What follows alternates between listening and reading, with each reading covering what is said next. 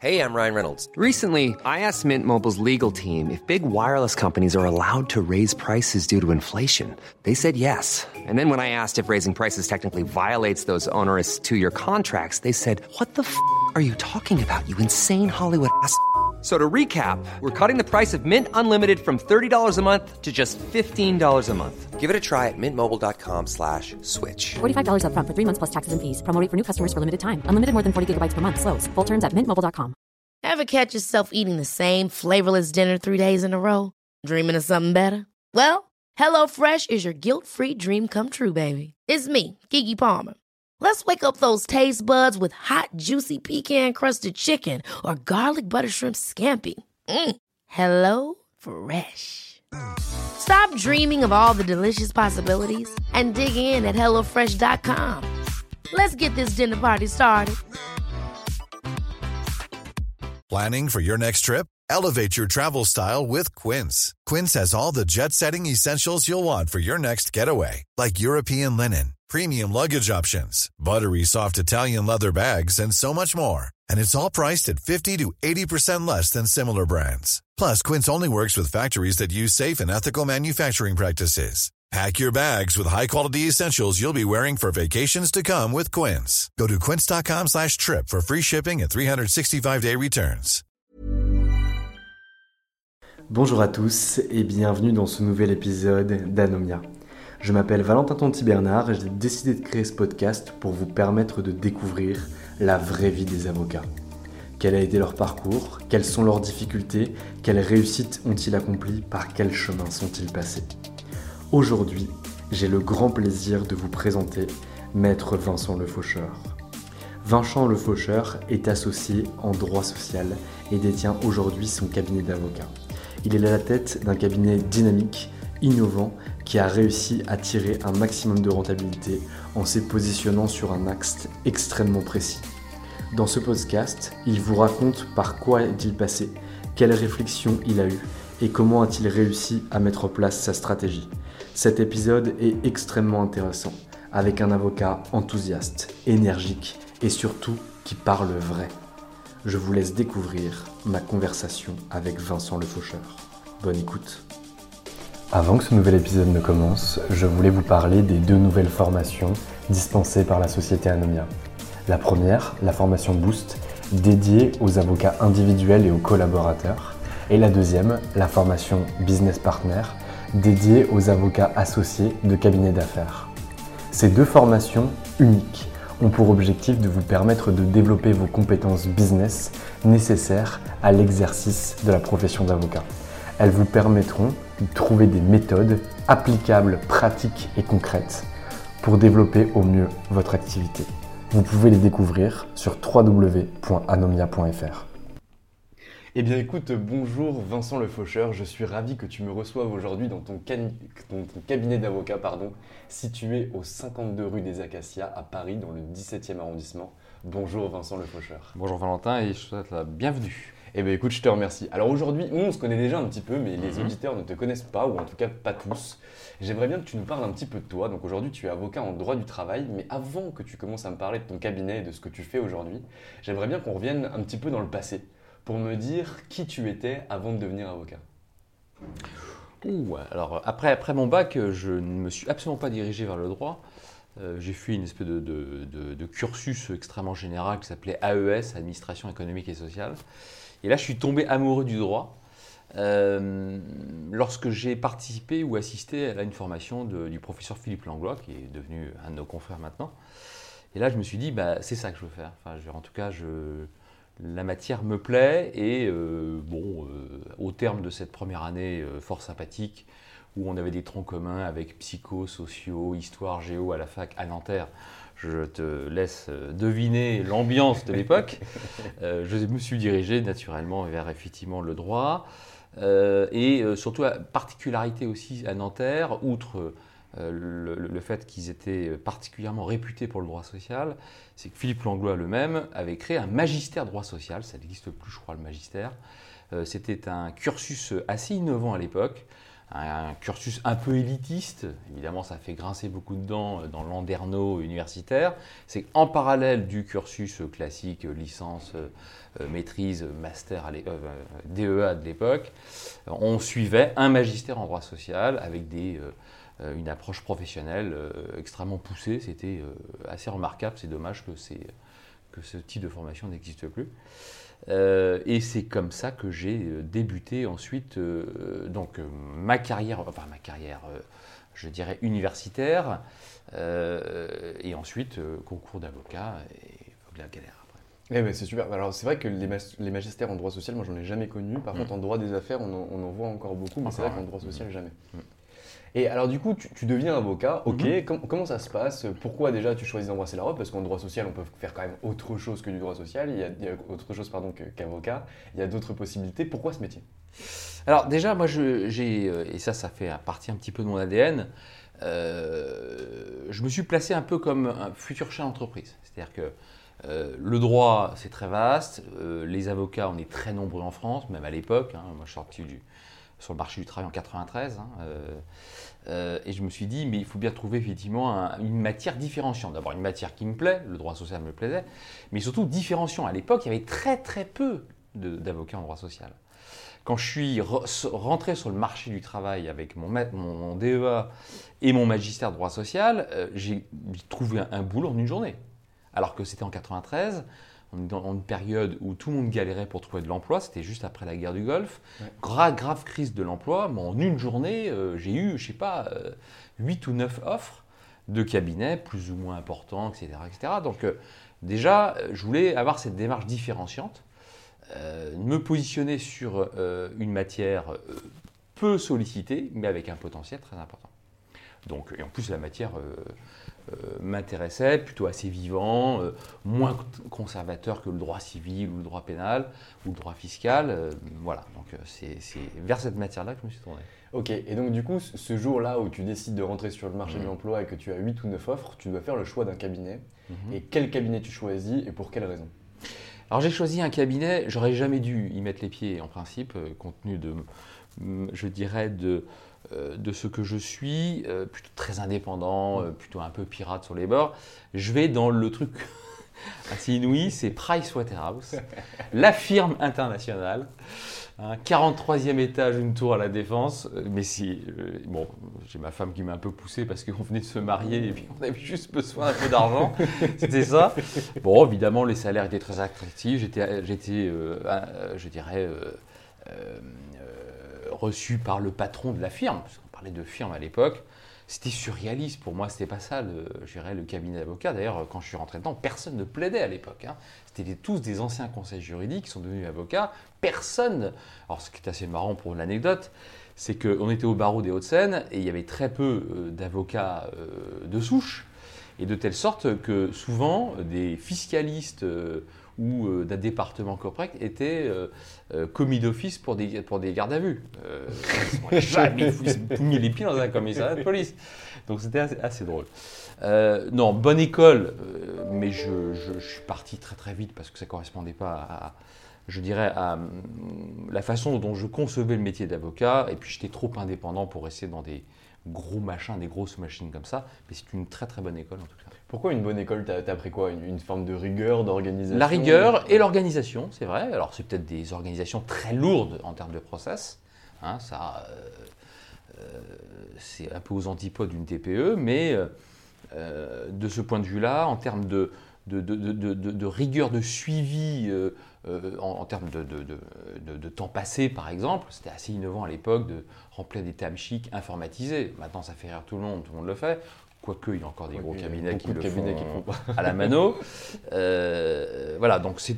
Et puis en termes de, rigueur aussi intellectuelle, euh, de mutualisation des savoir-faire entre euh, les différents services, hein, parce que le service corporate, le service fiscal, le service social, parfois on a des problématiques très transverses, donc c'était plutôt assez, assez, assez innovant de, ce point de vue-là. Ok, donc tu te rends compte que finalement cette organisation-là, elle te ressemble pas, mmh. elle n'est pas faite pour toi, et donc tu pars, mais au bout de combien de temps, et qu'est-ce que tu vas faire après? Alors, au bout de, je crois, deux ans, alors euh, trop, trop juste encore pour euh, créer mon entreprise, hein, bien que je tapais de la patte pour euh, créer ma propre, mon propre cabinet, trop juste, donc j'intègre un autre cabinet, un cabinet d'affaires plus modeste, mais un beau cabinet qui s'appelle Depré Dianguigno et Associés, euh, qui est tenu euh, aujourd'hui une, très très belle euh, Très beau affaire. Euh, mais là aussi, euh, mon désir d'indépendance fait que c'était juste un tremplin. Mm. hein. Et c'est là que euh, je suis passé. Juste après cette expérience-là, euh, je m'en souviens, c'était la grève de 95. C'est bon, il faut que j'y aille. Euh, J'ai commencé dans mon salon avec un ordinateur, une imprimante, un fax. Voilà, c'est tout. Euh, donc, euh, bon, évidemment, je n'avais pas de charge de famille à l'époque, euh, donc je pouvais y aller, c'était le moment ou jamais. Mais je te cache pas que j'avais j'avais un peu les pédages. Quoi. Ah bah bien sûr, parce que c'est vrai que le fantasme de l'entrepreneur, il fait rêver tout le monde, mais ils savent pas ce qui se passe le soir. tout seul quand chez toi, c'est pas facile en tout cas. Non, je, je- je- je te garantis que Jérôme et moi, bah, du coup Jérôme que tu connais, qui est mon associé, on, on a les, les mêmes frayeurs de temps à autre. Bon là ça va mieux en ce moment, mais au, au tout début c'était un petit peu compliqué. Ah ouais, faut. Et alors du coup, comment tu vas chercher tes premiers clients? Parce que tu pars de Mhm. PwC, c'est quand même un petit peu compliqué de pouvoir chasser les clients de PwC, en tout cas je le suppose, Mhm. tu me diras si c'est le cas. Après tu vas chez des prêts, et après là tu te retrouves quand même tout seul, c'est-à-dire qu'il va falloir que tu ailles chercher tes clients pour pouvoir bouffer à la fin du mois. Exactement. Alors là, j'ai eu une approche assez entrepreneuriale, en tout cas. euh, euh, c'est de me dire, OK, on est 30 000 avocats à Paris, 60 000 en France, on a un peu Mm. plus maintenant. Euh, j'ai pas de réseau, mon père n'est pas avocat, je suis pas fils à papa, bon, bref. Et toujours cette euh, nécessité de comment me différencier. J'ai une spécialité qui est effectivement recherchée, mais le problème c'est que je suis pas tout seul, personne ne m'a attendu. Et j'ai eu l'opportunité, parce que la vie n'est fait que d'opportunités, de, euh, d'avoir une demande d'un prospect qui est une entreprise de travail temporaire assez importante à l'époque, euh, et qui me demande euh, tout sauf euh, une prestation d'avocat, me dit bah, écoute, voilà, euh, j'ai besoin que tu formes euh, mes collaborateurs euh, sur les problématiques de la législation de travail temporaire. Donc la formation, en plus sur une matière ou un environnement que je ne connais absolument pas, bah, quand tu as 25 ans, tu n'as pas le choix. J'y vais et d'abord, un, la formation, j'ai adoré, parce que se retrouver devant des opérationnels qui posent des questions, mais alors, je dirais, euh, extrêmement pragmatiques. Là, on n'est pas là, c'est pas le DRH d'une entreprise de 440 qui te vient te challenger sur une problématique juridique, il faut couper les cheveux en vin, c'est des opérationnels qui sont confrontés à la vie de tous les jours et qui ont besoin, euh, pas que tu leur racontes le droit, euh, c'est de leur dire, mais comment je peux effectivement euh, gérer une situation en parfaite conformité avec le droit, avec des arbitrages à faire. Et là, ça m'a donné une idée. Un, ce secteur d'activité, euh, travail temporaire, qui est passionnant parce que c'est extrêmement transverse, on touche à beaucoup de problématiques commerciales, euh, sociales et autres. J'ai regardé, j'ai fait un benchmark, il n'y a personne sur le marché. C'est un marché qui pèse, qui pesait à l'époque 30 milliards, enfin 22 milliards d'euros de chiffre d'affaires, donc ce n'était pas un petit marché. Et il n'y a pas un avocat positionné comme étant le spécialiste de ce, machin, de, euh, secteur d'activité. Deux, euh, je me dis, ok, c'est sympa, le problème c'est qu'à l'époque, euh, on a une déontologie qui ne permettait pas de se faire connaître via la publicité. Donc il fallait que je trouve un autre canal et j'ai décidé de créer avec mon épouse, qui elle aussi est aussi entrepreneuse un peu dans l'arme, elle était dans une organisation patronale, elle s'emmerdait copieusement. Euh, j'ai dit écoute, voilà, on va créer un organisme de formation dédié euh, aux juridiques dans le travail temporaire. Euh, moi, ça va me permettre euh, d'être la, le- la pointe, la, la- la clé d'entrée chez des prospects. On a le droit de faire de la publicité quand tu es un organisme de formation sur des formations juridiques. Et ça a été ma clé d'entrée. À chaque client qui rentrait pour de la formation, c'était un client pour le cabinet. Et au, au fur et à mesure, euh, bah, euh, on a effectivement alimenté ça. Et il y a 25 ans, euh, quand j'ai commencé ça, tous mes confrères autour de moi me disaient Mais attends, mais être formateur, c'est pas un métier d'avocat, c'est complètement crétin, c'est nul. euh, être Tu avocat, la robe. Je salis la robe. Aujourd'hui, n'importe quel cabinet digne de ce nom a un organisme de formation. Aujourd'hui, euh, et je ne regrette absolument pas, d'abord, j'adore ça. Euh, et puis surtout, ça permet aussi à un avocat et un juriste, quand on est confronté à des hommes de terrain, des hommes et des femmes de terrain, avoir une approche beaucoup moins pompeuse que euh, la, posture de certains confrères. Les clients ne veulent pas entendre effectivement que le droit, c'est ça. C'est quelles sont les différentes options qui s'offrent à moi. Et ben, quand tu n'es pas confronté à des hommes et des femmes de terrain par le biais de cette activité de formation, eh ben, tu as toujours cette posture très pompeuse de l'avocat qu'on caricaturale qu'on peut en- entendre ici ou ailleurs. Euh, Aujourd'hui, la formation professionnelle, c'est euh, un quart du chiffre d'affaires total de mes activités, donc c'est pas neutre. Et euh, outre le fait que j'apprécie énormément ça, d'abord, ça me permet aussi d'assurer une veille en permanence de mes connaissances juridiques. Euh, et puis de manière plus business, euh, c'est beaucoup plus lucratif de faire une journée de formation à Quimper que d'aller plaider une journée complète au Puy-en-Velay. C'est aussi une réalité économique. Euh, et puis ça permet aussi en tant qu'avocat de diversifier ses activités, d'offrir à ses clients autre chose que du conseil, que euh, du judiciaire. Euh, c'est aussi, euh, j'ai des besoins en continu, surtout en ce moment avec, euh, avec le confinement, euh, la formation à distance, on n'a jamais explosé, on a fait exploser les compteurs, on a des demandes, en plus parfois des demandes très particulières. Avant c'était de la formation, une journée complète, etc. Maintenant c'est, j'aimerais former mes collaborateurs sur Écoute, pendant deux heures, j'ai pas envie de les mobiliser euh, et les faire déplacer. Sur un point particulier de la législation, il y a eu euh, une jurisprudence qui a interpellé, enfin qui a un peu bousculé les choses. Ben voilà, c'est des besoins nouveaux. Et donc voilà comment je me suis fait connaître en passant par la petite porte, par le biais effectivement de la formation professionnelle. Et je c'est un levier qui était extrêmement intéressant. Puis en plus, ce que tu dis pas, c'est que tu dis que ça représente un quart de ton chiffre d'affaires, mais que c'est finalement même pas un produit fini en tant que tel la formation. C'est-à-dire que l'objectif pour toi, c'est de faire le levier pour être un moyen d'acquisition client pour le cabinet. Et bien Et sûr. donc si on prend l'image globale du cabinet, ce que rapporte la formation comme moyen de pénétration marché, ça va être beaucoup plus important. Ah bah écoute, c'est pas compliqué. Euh, comme tu le sais, avec ton associé Jérôme, on a fait cette démarche euh, de savoir quels étaient euh, les mécanismes d'acquisition client. Euh, bah, c'est pas compliqué, c'est 75% des clients acquis euh, au- par le cabinet passent par la formation. Je savais pas que je pouvais le dire. Voilà, bah, je te le dis. Et donc, si ça peut donner quelques idées à, à- à des confrères, euh, bon, faut se lancer. C'est pas simple hein, de créer un organisme de formation, surtout maintenant, parce qu'il faut être certifié. Il y a des process. Euh, bon, enfin bon, euh, tout s'apprend. Hein. Mm. C'est à la portée de tout le monde. Il y a des gens, il y a des cabinets spécialisés pour l'accompagnement euh, de créateurs d'organismes de formation, que ça soit internalisé un cabinet d'avocat ou externalisé. Moi, j'ai choisi le choix de le faire externaliser à l'époque, puisqu'on n'avait pas le droit. Hein, Maintenant, un avocat peut faire de la formation professionnelle. Mais enfin, il y a 25 ans, on était encore au 19e siècle. hein. Donc, d'où la création d'une structure juridiquement distincte. Très clair. Et donc, est-ce que tu peux nous parler un petit peu de l'évolution de ton cabinet d'avocat? Parce qu'entre le gros organisme de formation qui représente 25% de ton chiffre d'affaires et qui apporte 75% de ton chiffre d'affaires à ton cabinet, et le moment où tu étais seul dans ton salon avec ton ordinateur et une imprimante, je pense qu'il y a un gap. Tout s'est pas fait en un jour. Est-ce que tu peux nous expliquer les différentes étapes? Parce qu'en plus, aujourd'hui, tu ne travailles pas seul. Tu as des collaborateurs qui bossent avec toi, tu as des assistants. Euh, donc explique-moi un petit peu l'évolution, à quel moment tu as décidé de les prendre, de les faire venir avec toi, quand est-ce que tu t'es dit il faut que j'embarque des gens? Alors, euh, bah, après, ça s'est fait naturellement. À partir du moment où tu as un volume d'affaires, tu as besoin effectivement de compétences.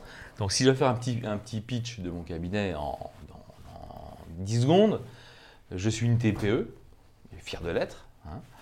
Euh, donc, mon activité dominante, c'est le social. Euh, clientèle B2B. euh, approche de niche, puisque 80% de mes clients, c'est du travail temporaire. Donc, c'était mon choix depuis le début, c'est de me positionner sur un marché de niche. Et je suis, en plus, 25 ans plus tard, je suis presque encore le seul sur le marché positionné comme ça. Donc, ma stratégie était gagnante.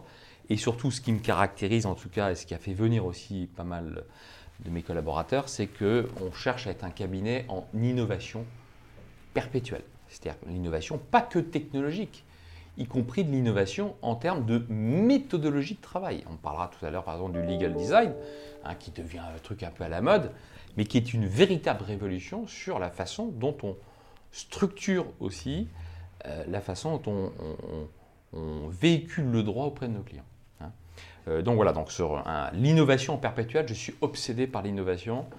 Euh, je suis absolument pas geek, mais si on veut éviter de crever économiquement, hein, notre profession est au, à un carrefour, comme tous les secteurs d'activité, euh, l'innovation va nous permettre effectivement bah, euh, de survivre et voire même de surperformer après la période qu'on vient de connaître. On est tout à fait d'accord. Donc euh, là, tu nous disais que tu étais encore un des seuls avocats, ou il y en a qui vont en avoir quelques autres, mais qui sont positionnés comme toi sur euh, le droit social, travail temporaire, euh, prêt de main-d'œuvre, etc. Aujourd'hui, comment tu fais justement pour aller chasser des clients qui répondent aux mêmes critères objectifs que ceux que tu as déjà en portefeuille? Alors, toujours par la formation. Euh, c'est parce que ce sont des secteurs d'activité qui sont en permanence bousculés par le droit positif. Euh, ça peut être la loi de finances, la loi de financement de la sécurité sociale, la jurisprudence, les instructions ministérielles, les pratiques administratives. Euh, il faut savoir que les activités de prêt de main-d'œuvre, ce n'est pas un- une activité anodine. hein, euh, ça reste encore parfois pointé du doigt comme étant, euh, je dirais, on a encore l'idée des marchands d'esclaves et autres, hein, euh, complètement à tort, mais c'est des activités qui sont extrêmement réglementées, pointées du doigt par l'administration en permanence. Et donc, euh, la formation permet de dire à tous ces prospects, vous avez un praticien qui connaît parfaitement bien votre métier, parce que c'est pas toujours simple d'avoir des clients qui disent Moi, j'ai un avocat qui connaît parfaitement bien mon métier. Il connaît sa matière, très bien, on est tous d'excellents professionnels, mais être un très bon professionnel et en plus connaître parfaitement bien l'environnement et l'écosystème de son client, là, c'est là que tu fais la différence. Et euh, c'est comme ça que j'y vais petit à petit. Et je vais te donner une anecdote. Euh, la période de confinement a été pour moi euh, révélateur. Enfin, ça m'a fait un gain de notoriété absolument considérable. Pourquoi? Euh, On est le 16 ou le 17 mars. J'ai tous mes clients euh, qui ont subi 80-90% de chute d'activité. Le travail temporaire est probablement un des cinq, secteurs d'activité en France qui a connu une baisse aussi, euh, c'était à la fin du monde. Moi, j'ai un, un de mes plus gros clients qui avait 50 000 salariés en équivalent temps plein en mission le 15 mars. Le 17 mars, il n'en avait plus que 3 000. C'est une vision de fin du monde. Et c'était ce qui se passait dans la profession du travail temporaire, comme dans d'autres secteurs d'activité. Et là, je me suis dit, c'est pas possible. Euh, là, j'ai vu des gens presque pleurer. C'était la vie de leur entreprise, c'était leur outil de travail qui était en train de fondre comme neige au soleil. Mais surtout, c'est qu'il n'y avait personne qui pouvait répondre à leurs problématiques. Si, il y avait un syndicat, le syndicat de la profession, mais comme toutes ces organisations patronales, c'est très béni oui-oui, c'est très politiquement correct, ça ne fait pas... Bref, on n'apporte pas de solution opérationnelle. Ils, ont, euh, ils font du, lobby, c'est c'est leur métier, mais pour répondre à des situations d'urgence comme ça, euh, sans tomber dans le politiquement correct, il n'y a plus personne. Et là, j'ai décidé, avec euh, mes confrères du cabinet, c'est d'offrir euh, une newsletter dédiée à la crise sanitaire, gratuite, à toutes les entreprises de travail temporaire de France qui le souhaitaient. Alors, ça a été une expérience humaine absolument incroyable. Tous les matins, je me levais à 3 heures du matin, parce que c'était l'heure à laquelle Légifrance sortait son journal officiel. Et je décryptais de 3 heures à 5h30 tous les textes qui sortaient, parce que c'était tous les jours, il faut voir, en, matière sociale. Dans les autres matières, c'était peut-être pas aussi évident, mais en social, c'était tous les jours, ça sortait. Et donc, décrypté pendant 2 heures, 2 heures et demie, rédigé, et à 7h30, tout le monde recevait effectivement la newsletter.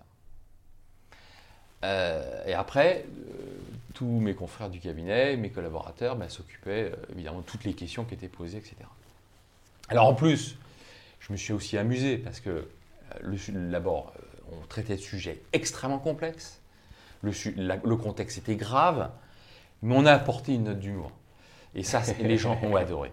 On, on s'est dit, voilà, euh, puisqu'on est en guerre, d'après notre cher président de la République, eh bien, euh, on a intitulé nos, euh, je dirais, nos, nos- nos newsletters euh, comme les épisodes de Star Wars. Mm. Donc, épisode 1, Star Wars, etc. etc. Bon, les gens ont apprécié d'ailleurs. Je ne savais pas que tous mes clients adoraient Star Wars. Et puis surtout, c'est qu'on on agrémentait, même sur des sujets très complexes, des notes d'humour. Par exemple, on n'avait de cesse de, euh, je dirais, chatouiller un peu notre ami Muriel Pénicaud, qui était la ministre du Travail de l'époque, qui avait tendance, au lieu de légiférer par voie réglementaire, enfin légiférer ou, euh, je dirais, euh, établir euh, des mesures réglementaires, avait cette sale habitude de mettre des fiches. Voilà.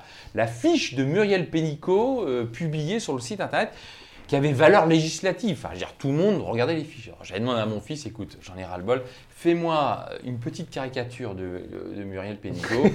et on- à chaque fois qu'elle sortait une fiche, on dit la fiche de Mumu. Alors, et ça faisait rire tout le monde. Et je crois que les gens ont apprécié parce que tous les jours, à 7h du matin, la première chose qu'ils avaient, c'est ma newsletter. Et en gros, c'était tout le mode opératoire, qu'est-ce que je dois faire? Quand je suis dans ce genre de situation, qu'est-ce que je dois faire?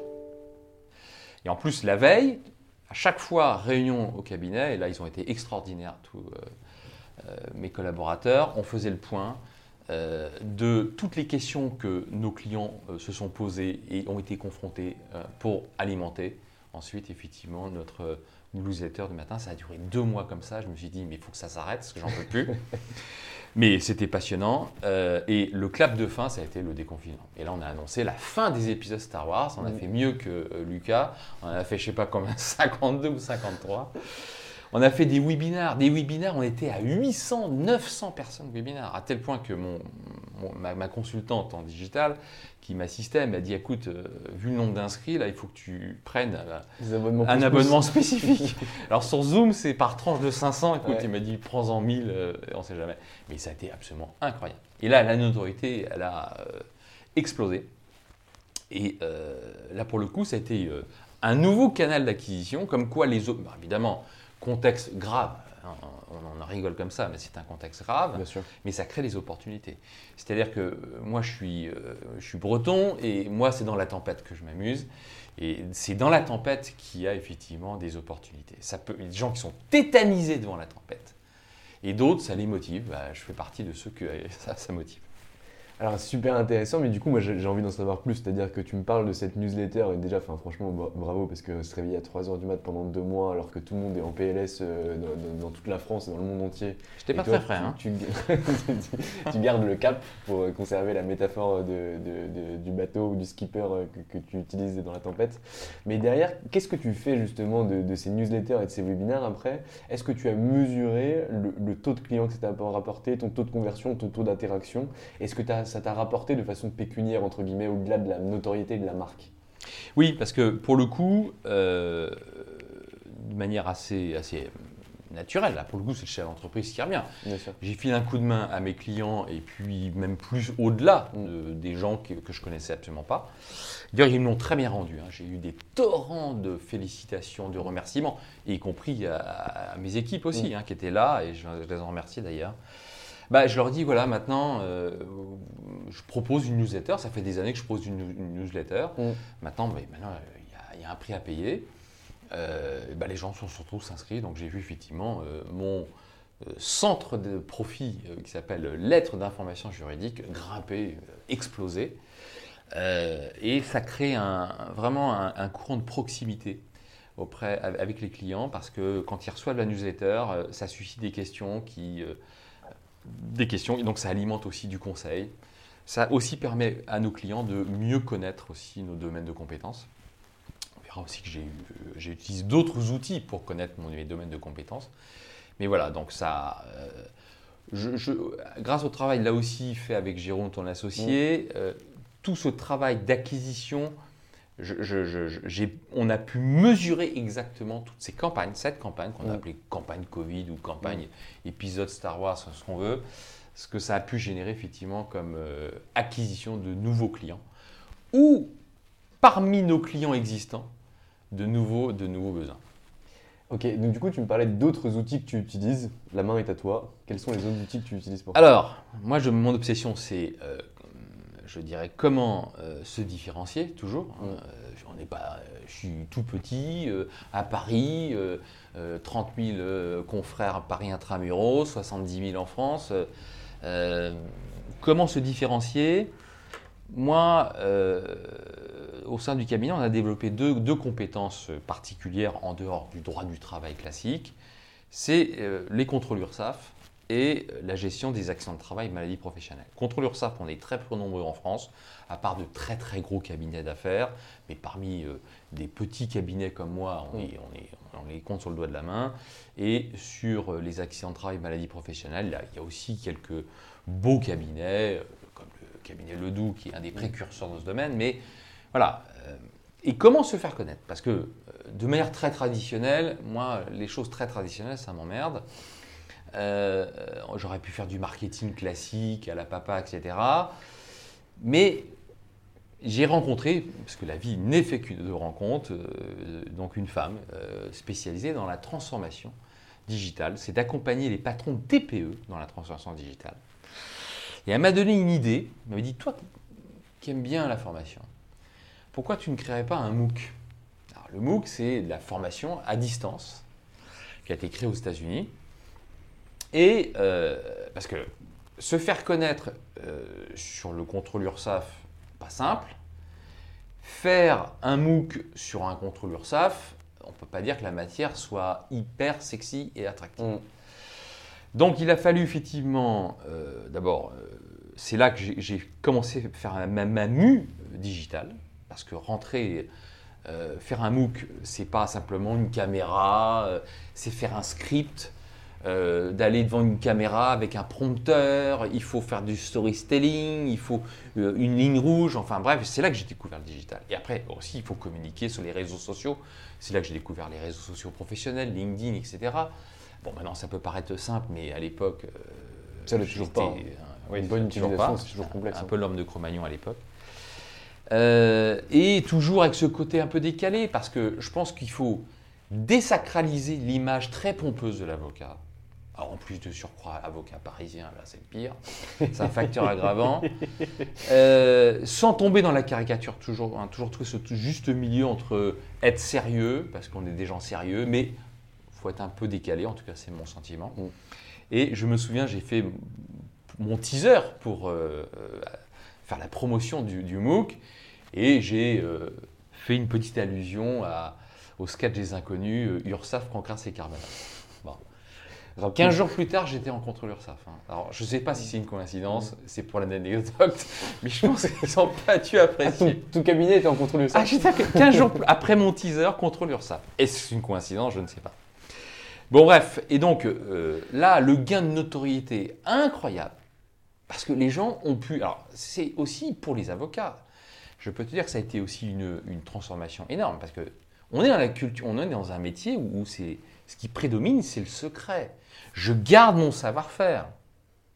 Je ne vais pas donner euh, sur la place publique euh, mon savoir-faire, c'est impensable. Mais là, quand tu fais un MOOC, tu es obligé de donner ton savoir-faire. Un petit peu, pas trop évidemment, mais suffisamment pour que tu sois crédible et que les gens apprennent aussi euh, comment te positionner par rapport à un contrôleur. Ça, leur donner quelques astuces pour faire tomber un contrôleur, ça, etc. C'était déjà une révolution déjà pour moi. Pour moi, c'était pas possible. Et là, j'ai découvert, en fin de compte, certes, j'ai gagné des nouveaux clients, mais c'est pas là le plus gros. Le plus gros, c'est parmi ma mec clientèle. Ils ignoraient complètement que j'étais spécialisé, enfin, j'avais comme spécialité l'assistant dans les contrôles URSAF. Et là, on a vu, mais alors, en, en l'espace d'un an, euh, l'impact de cette campagne. Et encore aujourd'hui, il y a même, encore pas plus tard que la semaine dernière, euh, la DRH qui m'a dit Est-ce que votre MOOC URSAF est toujours euh, en ligne? J'ai dit non, malheureusement, il y a eu quelques petites réformes entre-temps procédurales. Et on a réitéré, euh, on a remis le couvert avec les, les accents de travail maladie professionnelle. Mais cette fois-ci, je ne l'ai pas fait seul, je l'ai fait avec mes équipes. Je les ai embarqués. Ça a été une, une aventure humaine incroyable. Ils ont flippé aussi parce que on a beau être des hommes et des femmes de, qui ont l'habitude de parler en public, mais parler devant une caméra, devant un prompteur, faire un script, euh, bah, il y en a même certains euh, qui ont dit euh, je, je pourrais ne pas le faire. Non, fais-le. C'est c'est C'est extraordinaire. une belle opportunité. Super opportunité. Et on s'est tous éclatés. Alors, toujours avec ce côté décalé, on a fait introduire, parce que ah, les accidents de travail, maladies professionnelles, là aussi, c'est pas des matières. on on fait pas grimper les gens au rideau avec ça. Et on avait mis dans notre storytelling, on avait mis euh, le, un, un- un petit personnage qui s'appelle Monsieur Jean Neymar. Alors, euh, Neymar, euh, en référence au footballeur, qui se blesse. Mm. Donc, et donc, tout le parcours, effectivement, euh, de, de sa blessure qui permet de faire un lien avec tout le processus, je dirais, de la déclaration d'accident de travail à la contestation. Là aussi, on a un gain de notoriété parmi nos clients. Très peu de nouveaux clients, en fin de compte. C'est, là aussi, peut-être aussi euh, un message à, mes confrères. Parfois, ça ne sert à rien d'aller voir, d'aller acquérir des nouveaux clients. C'est peut-être chez nos clients que euh, on a euh, les ressources, les pépites, mais parce qu'on ne s'est pas fait connaître là-dessus. Et donc ces deux moyens innovants, euh, aujourd'hui, mon MOOC ATMP, la, la Travail Maladie est toujours en ligne. Donc euh, dès que j'ai un, client euh, que je veux sensibiliser et l'amener vers effectivement le cabinet pour qu'on traite ces sujets-là, bah, je le mets entre les mains un MOOC. Bah, c'est un moyen assez innovant. Bon, c'est un investissement humain et financier. Ça t'a coûté combien à peu près ce MOOC là en, termes de temps et d'a- d'argent? Alors, En gros, Argent, 20 000, à peu près 20 k Ok. euros. Euh, en temps, c'est à peu près, euh, c'est euh, tout cumulé, c'est un mois de travail. D'accord. Alors, le retour sur investissement, hein, le ROI, comme on dit, il est exponentiel. Très clair. Et aujourd'hui, est-ce que c'est pas compliqué d'être un cabinet en droit du travail qui s'occupe uniquement des tra- du travail temporaire? Euh, Je m'explique. Est-ce Mhm. que tu penses que la vente additionnelle ou la vente croisée euh, pourrait être plus importante si tu avais soit un cabinet partenaire qui traitait par exemple du corpo euh, avec toi, soit avoir un département en interne qui pouvait répondre justement à des problématiques connexes que peuvent rencontrer les entreprises qui proposent ce travail temporaire? Alors, euh, la, question, la question est- je, je me la suis posée. Euh, Aujourd'hui, j'ai deux partenaires euh, principaux. Un, un expert comptable qui est spécialisé le travail temporaire. C'est à peu près l'équivalent de le faucheur, mais chez les experts comptables. Et j'ai un confrère euh, à Bordeaux, euh, que tu connais aussi, Euh, Ronan Lemoine voilà, Ronan Lemoine, euh, qui s'occupe de la partie fiscale et corporate, puisqu'on com- commence à bien connaître le travail temporaire également.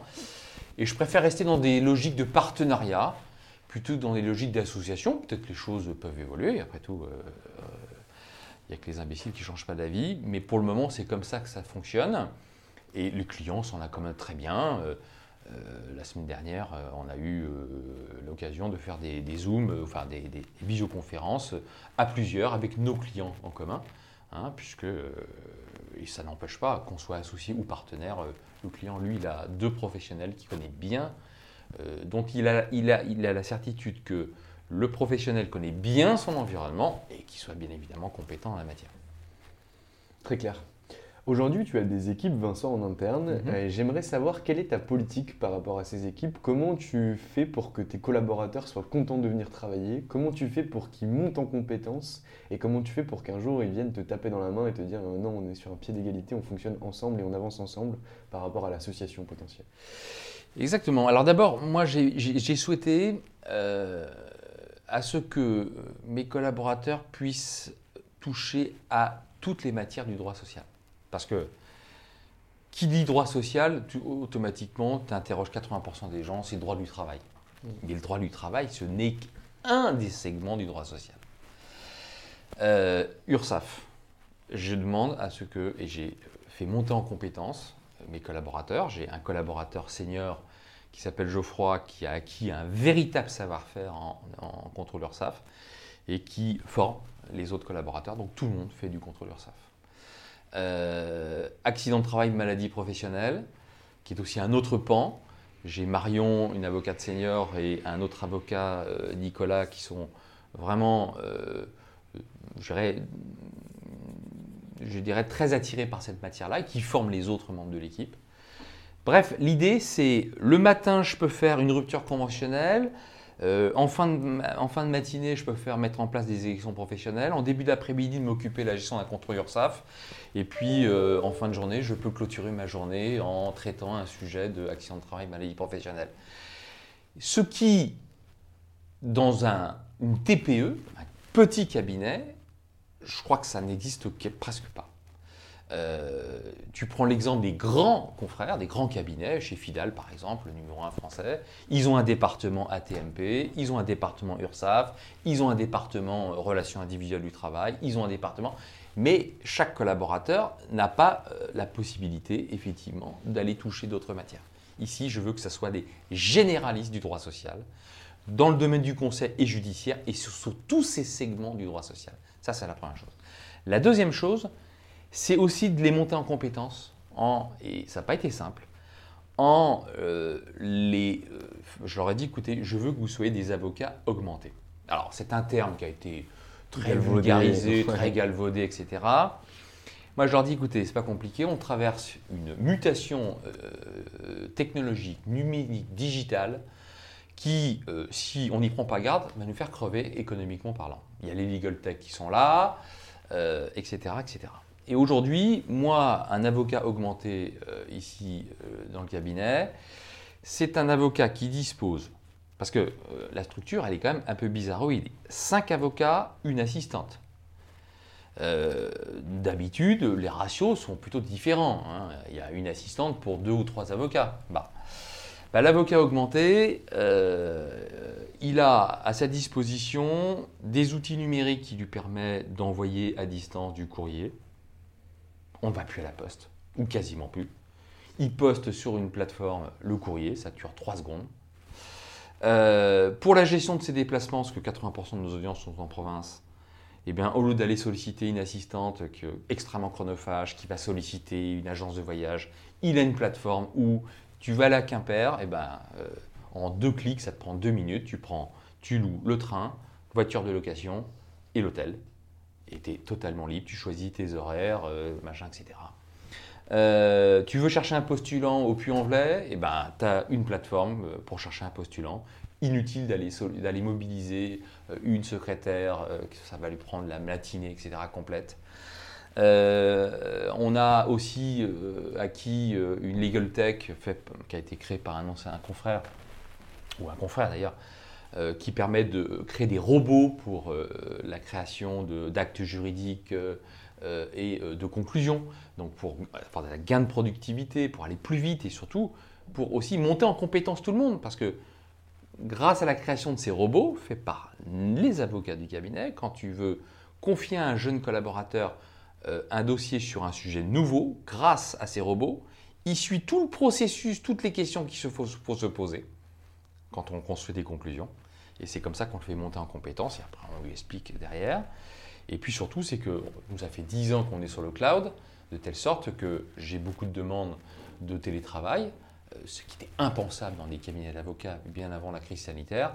Aujourd'hui, grâce au cloud, au mode SaaS, euh, on peut travailler de n'importe quel endroit euh, et ça ne pose absolument aucune difficulté. On a aussi une plateforme qui nous permet de collaborer avec nos clients sur la gestion des ATMP. Et puis enfin, donc là, on appelle ça, pour moi, c'est pas galvauder un avocat augmenté, il est totalement autonome. La secrétaire, elle sert à autre chose que d'aller coller des timbres et d'aller faire des photocopies, parce que pour moi, c'est fini tout ça.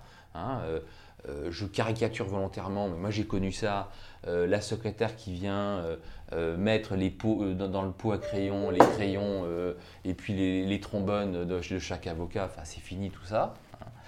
Euh, et puis la dernière acquisition, innovation, qui n'est pas forcément une innovation technologique, c'est le legal design. Euh, moi je leur ai dit, j'en ai ras le bol d'avoir des consultations qui font 40 pages, où le client ne comprend rien, où le client euh, n'a la solution qu'au bout de la, 40, la 40e page. D'ailleurs, moi en tant qu'utilisateur, j'ai sollicité un de mes confrères fiscalistes sur une problématique personnelle. Et là, j'ai eu la nausée quand j'ai reçu sa consultation. Elle est parfaite techniquement. Mais j'ai dû euh, attendre euh, la dixième page pour avoir effectivement euh, la solution. Et ça, c'est plus possible. Euh, Je pense que l'avocat doit, euh, dans la façon dont il va rédiger ses cons- consultations, parce que le legal design, c'est pas que des petits dessins. hein. D'ailleurs, nous, nous, on n'a aucun visuel sur nos legal design. Pour moi, le visuel, c'est franchement, euh, c'est très accessoire. C'est euh, parler en langage clair, ça ne veut pas dire vulgariser, parce quand on dit euh, tu vulgarises les choses. C'est structurer ses consultations pour faire en sorte que le client, lui, voit tout de suite la solution. Et ça veut dire que sur un autre niveau, nous plaçons effectivement toute notre argumentation. Mais ça, c'est du détail, c'est du détail technique. S'il n'a pas envie d'aller voir le détail technique, il n'y va pas. Mais par contre, nous, en termes de responsabilité, on est obligé de mettre détail technique. Mais par contre, on va mettre en exergue la solution. Et alors du coup, comment tu les matérialises concrètement Parce que ça, ça m'intéresse beaucoup. Parce que nous non plus, on n'est pas fan euh, des, des- des dessins ou du design à outrance qui finalement euh, chasse le fond et qui prend beaucoup de temps. Mm. Mais nous, on est très fan de ce qu'on appelle, alors on n'appelle pas ça de la- du legal design, mais on appelle ça de la modélisation de solutions. Mm. Où finalement, sur une page A4 qui- qu'on colle devant des conclusions, c'est ce qu'on fait chez certains avocats, bah, en fait, derrière, le client, il reçoit ça et il voit euh, ce qui va se passer, quelle est sa solution. Et derrière, il a le numéro des pages pour aller voir pourquoi on dit ça. Oui, exactement. Alors euh, ça aussi on le fait. Par exemple, euh, quand on veut décrire un, un- un processus de mise en place des élections professionnelles Ouais. ou d'un processus de, de licenciement, il n'y a rien de plus insupportable de mettre en pièce jointe d'un mail d'accompagnement, pièce 1, 2, 3, pff, ça donne la nausée. quoi. Hein. Euh, tu as un schéma où effectivement euh, tu donnes tout le processus chronologique d'une opération et pour chaque étape, tu as un lien et il clique sur le lien pour avoir la pièce en question. Donc ça ne- n'alourdit pas le document. Et euh, où il va avoir euh, un lien pour avoir l'explication, le détail. Voilà, ça c'est aussi. Et là, là, on est en train d'innover complètement. Euh, en termes de legal design, je pense que ça s'est pas fait ou pas fait de manière. C'est pour les conclusions. Parce qu'on parle beaucoup d'actes, on parle de consultation, mais on ne parle pas de conclusion. Parce qu'on dit, mais oui, mais ton client, c'est ton client. Euh, faire des legal design, une approche de thinking design pour des conclusions, qu'est-ce que tu en as à faire? Ben, Je dis non, mon client, c'est le juge. Il en a marre, le juge, de se taper 40 pages de conclusions euh, en fait, en droit, euh, où on cite de la jurisprudence à gogo, mais nous les premiers, nous les premiers, ils en ont, mais je me mets à leur place, ils en ont ras le bol. Eh bien, on est en train, effectivement, là, de. C'est pas simple, hein, de dire que notre client dans l'histoire, c'est le juge. Et euh, on a tenté de faire une fiche de synthèse euh, où il a sur la colonne de gauche les arguments qu'on a reformulés de la partie adverse et la colonne de droite, pour chaque argument de la partie adverse, nos arguments. Et je mettrai ma main coupée que deux mains. Euh, le client, s'il est convaincu par la thèse développée par notre cabinet, par exemple, sur un dossier, il ne fera que du copier-coller dans sa décision de notre synthèse, de nos arguments comme ça. Le juge. Le juge, Ok. je parle du juge. Euh, et je pense que là, pour le coup, il faut penser au juge. Euh, Se taper des conclusions en permanence, c'est insupportable.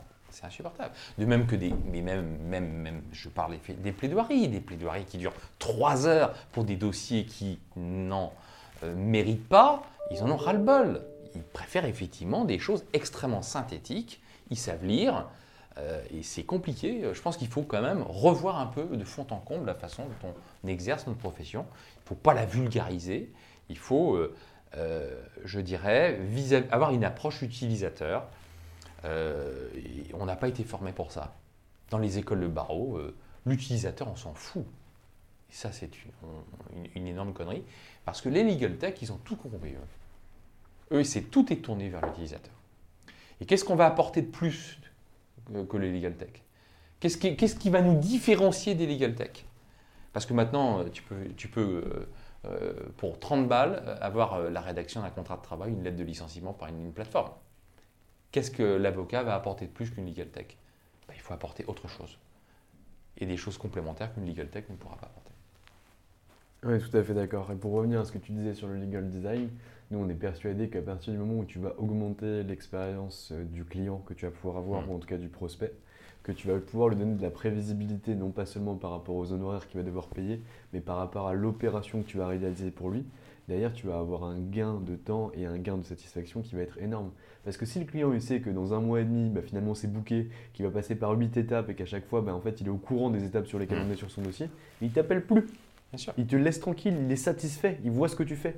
Et derrière, tu passes que du temps à valeur ajoutée avec ce client-là Hmm. et pas du temps néfaste où moi je vois ma mère qui fait souvent ça, où elle fait la psychiatre au téléphone. Où Hmm. tu as des gens qui appellent pour des divorces, elle est tout le temps en train d'être au téléphone, etc. Je lui dis, mais explique-leur comment ça se passe. C'est pas compliqué. Et finalement, les plus coordonnées sont les plus mal chaussées. Ce qu'on fait pour nos clients, le fait pas pour ma mère. Mais, mais voilà. Sûr. Ok Vincent, euh, c'est quoi les prochaines étapes pour ton cabinet? On- tu, tu as dit que tu avais fait des newsletters qui étaient incroyables pendant le, pendant le Covid, tu as fait beaucoup de webinaires sur lesquels tu as réussi à avoir jusqu'à 800 personnes, Euh, tu as mis en ligne des MOOC relatifs à l'URSSAF, tu l'as dernièrement fait sur les ATMP. C'est quoi la prochaine innovation du cabinet VLF Alors, écoutez, écoute, mon ma prochaine ambition, euh, ça serait éventuellement créer une legal tech. Euh, vers, euh, par exemple, pour les contrôles URSAF. Le contrôle URSAF, euh, l'avocat, si tant est qu'un avocat intervienne, il intervient toujours lorsque les carottes sont cuites, quand il faut sortir le fusil devant le tribunal. Je trouve que c'est une énorme connerie. Il faut faire participer l'avocat, en tout cas maintenant on est clairement identifié euh, par nos clients comme étant des, des- des partenaires euh, qui peuvent intervenir, c'est dès le début des opérations de contrôle.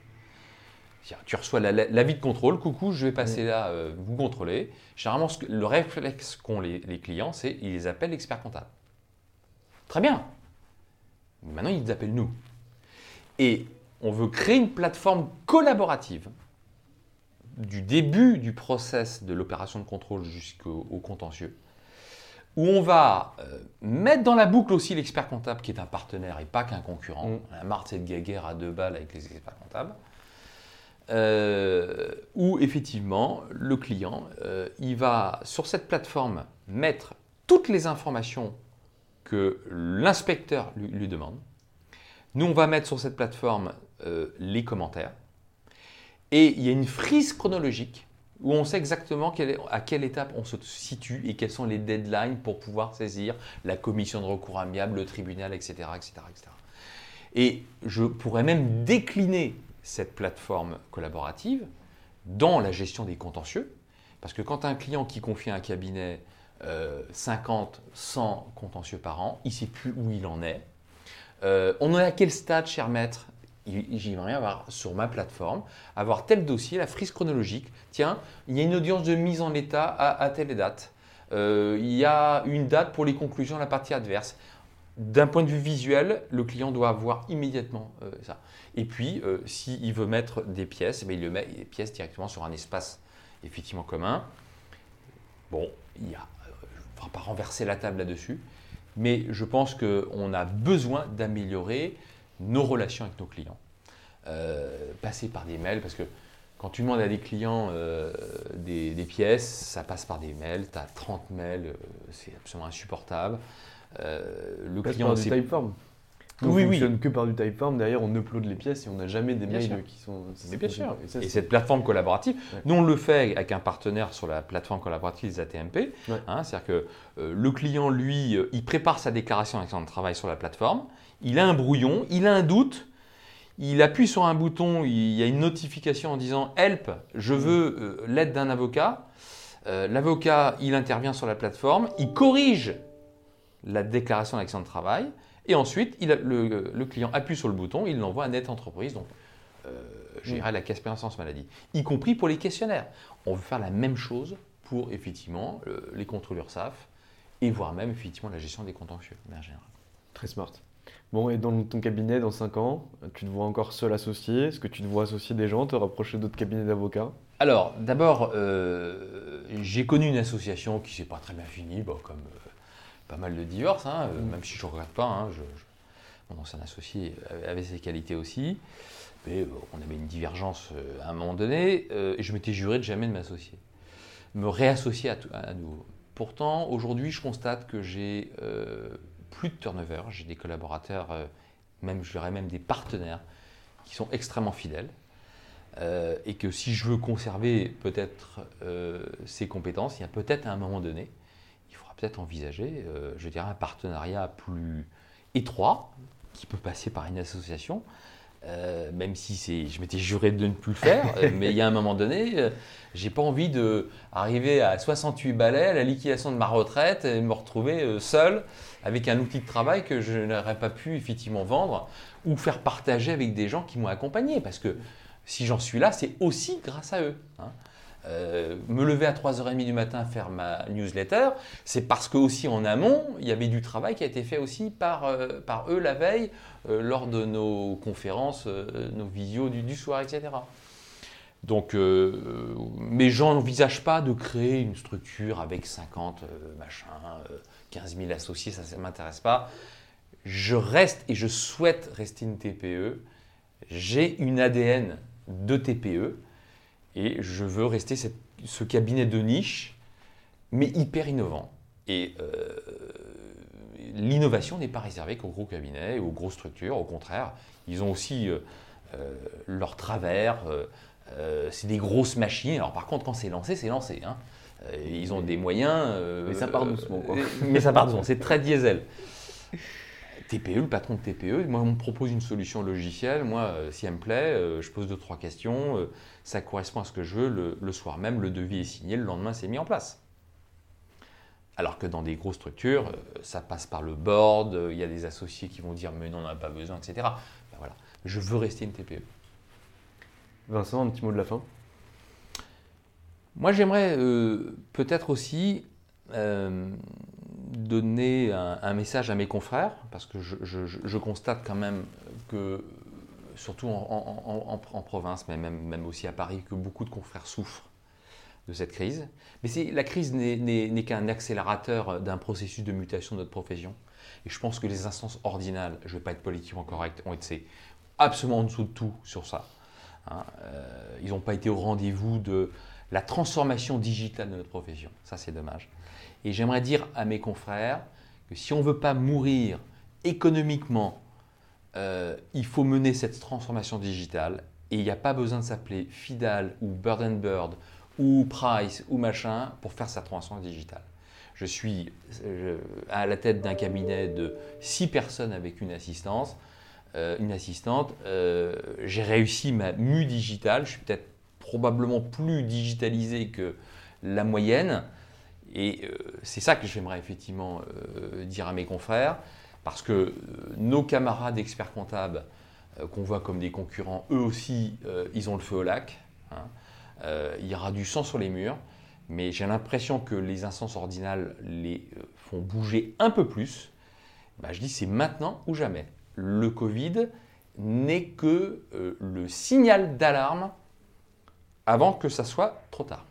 Voilà ce que je voulais effectivement donner comme euh, message, que j'aime bien faire partager effectivement euh, Bah, je pense que ces choses-là. tu l'as bien fait et en plus tu as mis beaucoup en avant tes équipes et moi ça me, ça me touche beaucoup et je trouve ça vraiment très très bien parce qu'aujourd'hui c'est un petit peu compliqué, il y a des, des associés qui conservent la gloire pour eux et toi je trouve que tu rends à César ce qui appartient à César tout en conservant bien sûr le côté novateur que tu peux avoir.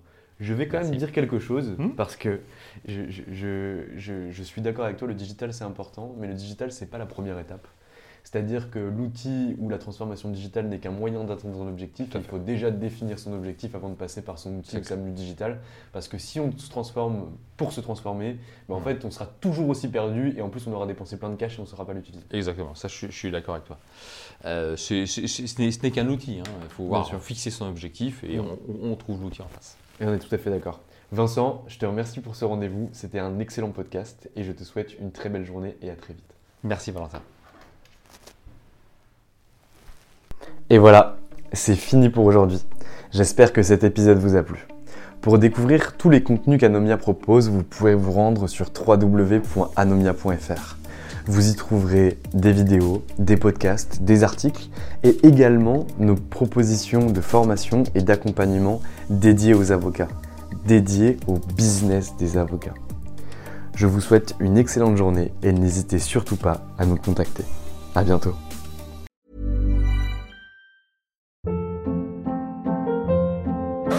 Hold up. What was that? Boring. No flavor. That was as bad as those leftovers you ate all week. Kiki Palmer here, and it's time to say hello to something fresh and guilt-free. Hello Fresh. Jazz up dinner with pecan-crusted chicken or garlic butter shrimp scampi. Now that's music to my mouth. Hello Fresh. Let's get this dinner party started. Discover all the delicious possibilities at hellofresh.com.